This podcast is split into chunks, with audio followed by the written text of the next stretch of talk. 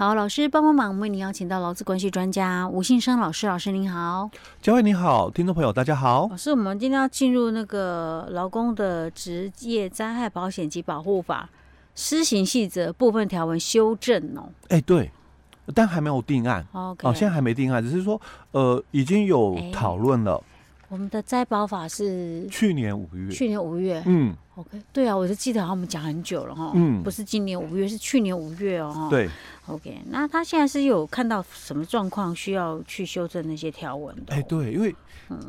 在执行上确实真的蛮多的问题，嗯，哦，尤其是等一下我们会谈到一个修法的一个地方，嗯，那这个也是非常非常就是实务用的一个争议性哦，OK，嗯。我们在节目也常常提到，嗯，就我该怎么投保，嗯，哦、呃，我我我是这个在那个小公司上班，可能才两个员工，嗯，好、哦，那我的以前嘛，嗯，我的劳保哦，嗯，我我我可以在工会是合法，是。哦，但现在因为已经劳保分家了，劳、嗯、保跟职灾保险分家了嘛，嗯，那我的保险，嗯，还可以在工会吗？哦，所以我们在这这次的那个细则的修法哦，他也有特别又在强调一些东西。我本来我觉得以前我觉得，呃，可能劳保部分可以啦，嗯，但是我们后来谈一谈之后，我又觉得这样风险很大，嗯，因为老师其实有一再强调说，其实到底什么样的身份可以在工会投保，嗯，这个无一定雇主，哎、欸，对，无一定雇主，嗯。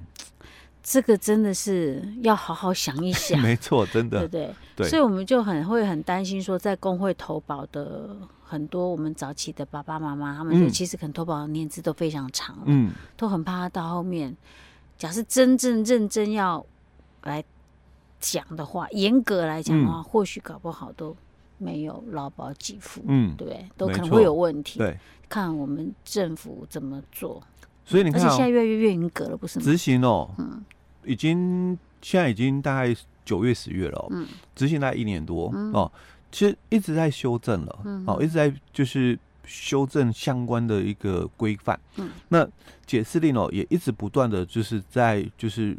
提出来，哦，就有很多人去问，那所以解释令哦也一堆了哦，你看短短一年的时间哦，那这么多的一个状况，因为毕竟哦，它不是就是说一个新的法规，因为它是一个旧的一个东西哦，那。我们只是把它从劳保分家而已哦，嗯、所以分家以后就执行上的一个问题、嗯、哦，非常非常的多就出现。哎，对对对。Okay, 好，那我们就来谈谈，因为它既然有个草案呢，表示大概方向是这样子啊，嗯、对不对？嗯嗯哼。好，那其实这一次的一个细则的一个修法哦，嗯，那最主要的哦有几个点哦，就第一个修正了第六条哦，嗯、那第六条。我我们所知道就是说，你的这个任职，嗯，你你如果是任职在第六条里面的哦，你就是属于这个强制投保，所以他也修正了这个第六条哦。所以等一下我们会就是来介绍这一段。然后第二个，他修正了十二条，就是你你如果事业单位没有帮他做投保嘛，所以。十二条是讲你的投保，所以如果没有投保，通常被处罚点也是在这一段哦。嗯。事业单位没有按照十二条的规定去办理，你会有处罚哦。所以十二条也做了一个修正哦。嗯。再来，我们的二十六条哦也做了一个修正，因为二十六条主要在谈的是投保的一个金额的一个问题。我我该怎么去投保哦？那那个投保这个金额嘛，所以它在细则里面哦。也也有提到了，就是说，那你这个我们的那个所谓的那个投保的一个认定的一个标准是什么？哦，你是老公，嗯，那你的这个投保的这个依据是什么？哦，你是雇主，哦，你投保的依据是什么？哦，在我们细则里面哦，也有提到这一段哦。好，那再来就是修正了八十二条之一哦，那这个。也是提到就职灾预防的一些经费的一个部分，那没有执行哦，那可能跟我们一般劳工就比较没有关系了啦哦。Okay, 那第五条就是讲说啊，这也没什么问题的，就实施日期的问题、嗯、哦。所以我们前面谈到的那三个修正的地方点哦，嗯、就跟我们劳工哦会比较有一些的关联了哦。OK，好，那我们就来看一看哦。嗯，好，那我们首先先看的就是第六条。那我们的这个母法，就灾保法的母法第六条哦，跟施行细则的第六条是相刚好对应条文哦。条文同样哦，那讲的也是哦。第六条就是细则的第六条，就是在解释哦母法的第六条。那刚好了哦。好，所以他就。现行条文里面，我就提到说，那本法第六条第一项第一款锁定哦，领有这些职业证照啦，哦，依法已办理登记啦，设有税籍或者是经中央主管机关依法哦发给聘雇许可的雇主哦，指的就下面这些人哦。所以以前的旧法规哦，就是旧的施行细则啦，有列了十种哦的雇主，嗯，那。第一种的雇主哦，就是经过这个专门职业跟技术人员考试及格哦，而且也依法哦取得职业资格或者是开业执照哦，那做了这个执行业务哦，那你有雇佣劳工的人哦，所以大概我们很清楚，有些的这个诊所有没有、嗯、哦？那他可能大概就类似诊所啊、律师啊，对对对，这些都算嘛，因为他是专门职业跟技术人员嘛，哎，对对对，及格哦。嗯，那第二种就是。依法成立的法人，法人就公司也算法人，公司也算法人哦。那第三种哦，就是依法哦，已经向目的事业主管机关哦办理这个商业啦，或者工厂啦、矿场、盐场哦、农场、畜牧场、林场哦、茶厂、渔业啦、公用事业啦、交通事业啦。新闻事业啦、文化事业啦、哦，公益事业、合作事业登记哦，或者是其他已经向目的事业主管机关办理登记的厂厂或事业单位了哦。嗯、所以刚刚其实他讲的法人比较偏向于可能就是社团法人等等这种的了。社团法人、财团法人。哎，那第三点才是主要谈到说这个事业单位、嗯、哦，你可能是工厂啦、嗯、哦，或者是你是公司啦、嗯、哦等等这种的哦。嗯、好，那第四种哦就提到。依法立案哦，那核准或报备的人民团体哦，那短期补习班呐、啊、哦，训练机构啦哦，宗教团体啊，或者公寓大厦管理委员会哦，嗯、好，那第五种，那依法许可哦，或者是核准营业的摊贩哈，或是公有的这个市场的一个摊商啊，那到这里哦，哦。我们应该很多人哦，嗯，都已经包含在这里面。哎，你大概受雇都几乎是在这一个区块了，这几个区块了哦。老师，这第六条是只要强制投保的嘛？哈，哎，对，那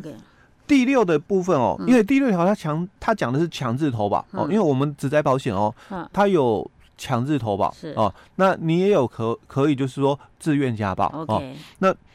所以，这个如果您是属于这一些行业的雇主哈，这些类别的雇主要特别注意。你是强制哦，对，你只要有雇雇佣员工，一都要强制投保灾保。对，